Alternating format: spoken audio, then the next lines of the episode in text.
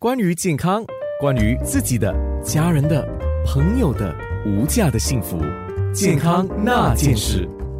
Hello，大家好，我是黄药师。我今天讲的重点是一期的食疗保健。星期一和星期三就是健康那件事。今天有黄药师在线上了。冠状病毒的防疫期间，怎么样来保养我们自己？那保养的是什么脏腑啊？中医的角度来讲，我们说呼以呼吸系统而言，主要的脏腑我们谈到是三个，是肺、肾、脾胃嘛。吸气以肺为主，我们的纳气纳得多深。以这个肾为主，所以肺跟肾在这个时候扮演的角色非常重要。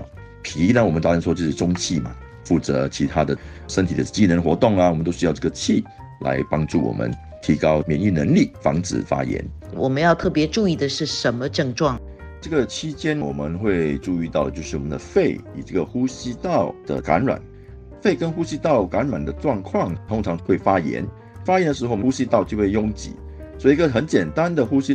都可能是一个挑战，无论是因为鼻窦感染、过敏、感冒，或因为流感的细菌感染而发炎，所以这时候当然你会觉得很疲倦啊，很沉闷。COVID-19 新冠病毒肺炎跟呼吸道相关，那么为什么发炎的时候呼吸会困难？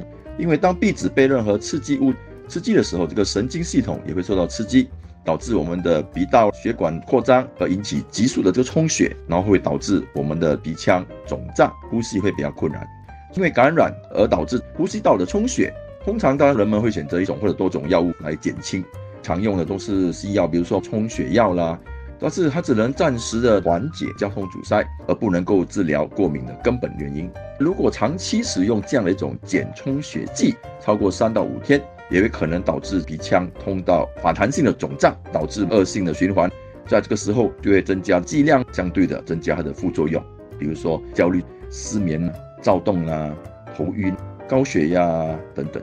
所以很重要就是我们不能够很单纯的看着哦，因为我呼吸道拥挤，我就想怎么样去减轻发炎的程度。并没有去想一下我们怎么能预防，其实预防也是非常重要的。发炎来讲，通常痰、生痰也是一种发炎的病理产物。肺只是一个藏痰的脏腑，其实生痰还是从脾胃而产生，所以在于吃的方面都要很小心。